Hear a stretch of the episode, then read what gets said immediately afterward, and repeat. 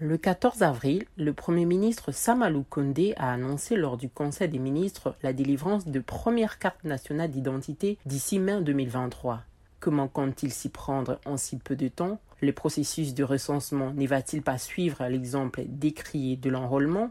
Bonjour, je suis Ange Makadingoï, chercheuse à Ebouteli, Institut congolais de recherche sur la politique, la gouvernance et la violence. Vous écoutez le 15e épisode de la saison 3 des Ponajek, capsule audio du groupe d'études sur les Congo GEC de l'Université de New York et de son partenaire de recherche en RDC et Notre podcast résume et analyse chaque semaine un sujet de l'actualité congolaise. Nous sommes le vendredi 21 avril 2023.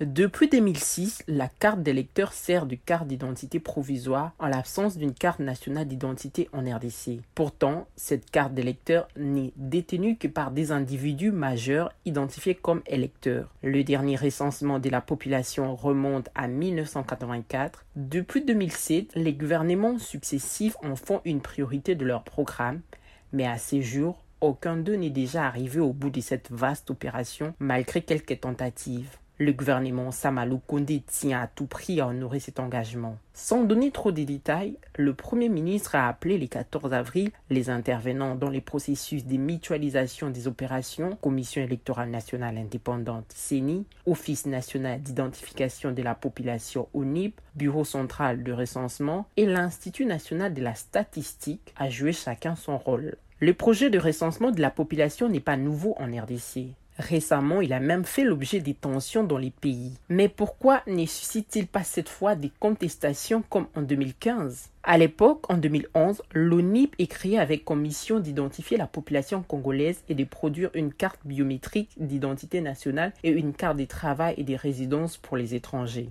Puis en janvier 2015, l'Assemblée nationale tente de lier la tenue des élections attendues fin 2016 à la finalisation complète de l'opération de recensement de la population. Aujourd'hui, le gouvernement préfère faire passer les opérations d'enrôlement des électeurs avant les recensements de la population. Les opérations d'enrôlement des électeurs, ce sont achevé, les fichiers électoraux est en cours de nettoyage pour enlever les doublons et les bineurs de moins de 16 ans. En conséquence, les recensements de la population n'offrent pas la tenue des élections et présentent de nombreux avantages, y compris pour les prochains scrutins. Nul ne doute que le recensement de la population aura l'avantage de donner au pays un fichier électoral fiable et ceci évitera la CENI de recourir pour les prochaines élections à la coûteuse opération de l'identification et de l'enrôlement des électeurs. Ceci mettra peut-être fin aux polémiques relatives au nombre d'enrôlés sur les listes électorales à la suite d'une répartition inéquitable des centres d'inscription des électeurs dans les régions. Il est clair que l'absence de statistiques fiables profite aux jeux politiques. À chaque élection, la répartition des sièges est fonction du nombre d'enrôlés. Elle devrait pourtant tenir compte du poids démographique de chaque entité administrative. Aussi, selon l'Institut français de relations internationales, la connaissance précise et actualisée de la population est un outil indispensable à la planification des politiques publiques et du développement. Il est important de recenser la population congolaise, mais sur quelle base partir? C'est là toute l'inquiétude. Le recensement doit remplir des critères objectifs et aider à disposer de données sociodémographiques fiables. Le contexte sociopolitique congolais est caractérisé par un manque de confiance. En plus, le retour du débat sur la nationalité, les retours des déplacés et des réfugiés, ainsi que les discours de haine qui s'en suivent et son incidence sur l'accès au centre d'enrôlement pour certains Congolais créent un environnement moins favorable. Comment l'ONIP compte-t-il utiliser les données puisées de la base de la CENI pour octroyer les cartes nationale d'identité?